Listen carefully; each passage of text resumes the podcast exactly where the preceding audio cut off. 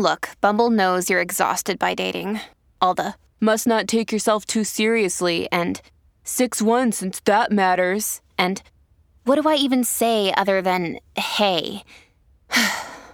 well, that's why they're introducing an all new Bumble with exciting features to make compatibility easier, starting the chat better, and dating safer.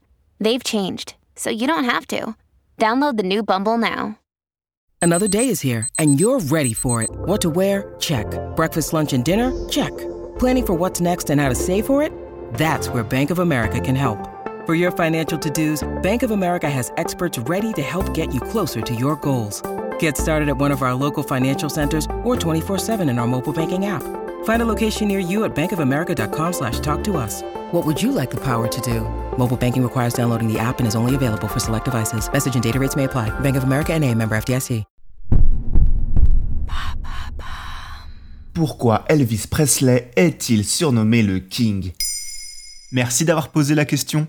À l'occasion de la sortie au cinéma le 22 juin 2022 de Elvis de Baz Luhrmann, nous avons voulu vous en dire un peu plus sur ce chanteur incontournable entre les années 50 et la fin des années 70. Car Elvis Presley est connu pour le nombre incalculable de succès qu'il a connu durant cette période. Et aujourd'hui encore, 45 ans après sa mort, il reste une référence de la culture populaire. Pourquoi la musique d'Elvis a-t-elle autant marqué? Bien qu'il ne soit pas l'inventeur du rock'n'roll, Elvis Presley en est incontestablement une figure de proue. Sa musique a été le point de départ de beaucoup de styles musicaux. Son succès est évident, lui qui a classé 25 de ses chansons au rang de numéro 1 du hit parade américain sur une période allant de 1956 à 1965. Il fait vivre à la musique une révolution profonde et les rythmes qu'il propose sont aussi improbables que sa personnalité. Ses interprétations séduisent le public, son chant est chargé d'émotions puissants, son timbre est net et généreux, selon l'avis de nombreux journalistes de l'époque. À tel point que dans le monde, on trouve de nombreux chanteurs à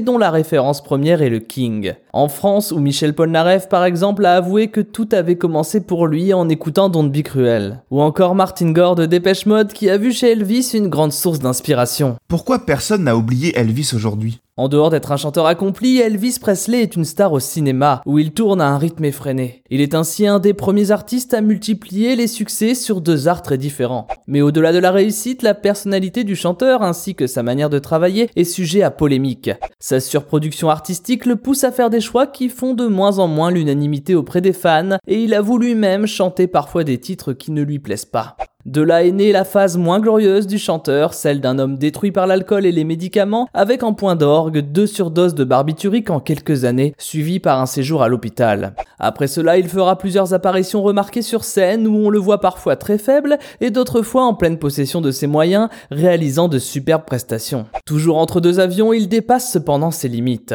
C'est ainsi que le 16 août 1977, il est retrouvé par Ginger Alden, sa compagne, étendu sur le sol, mort d'une crise Plus de 80 000 personnes, l'équivalent du Stade de France, assistent à son enterrement. Nous pouvons ajouter que, comme toute légende qui se respecte, un certain nombre de théories sont apparues autour de la mort du King. Certains groupes de fans ont même mis en doute la cause de son décès, quand d'autres pensent qu'il est toujours vivant. Comment cette star perdure dans le temps? Après sa mort, Elvis Presley a réussi à accroître encore un peu plus sa notoriété. La mort l'ayant fait passer au rang de légende, l'estime de l'Amérique et même du monde entier a augmenté au fil des ans. Pour preuve, le titre Always on My Mind, véritable échec lors de sa sortie en 1973, est soudainement remonté dans le cœur des amateurs de musique des années 80. Un autre signe qui prouve que l'influence du King résiste au temps est le succès de ses reprises. Un très grand nombre de celles qu'il a produites sont encore aujourd'hui plus connues que les originales. C'est le cas par exemple de Johnny B. Good, pourtant composé par le très célèbre Chuck Berry, ou encore de Tutti Frutti, titre de Little Richard de 1954.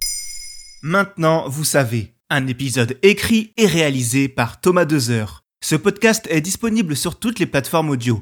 Et pour l'écouter sans publicité, rendez-vous sur la chaîne Bababam Plus d'Apple Podcast.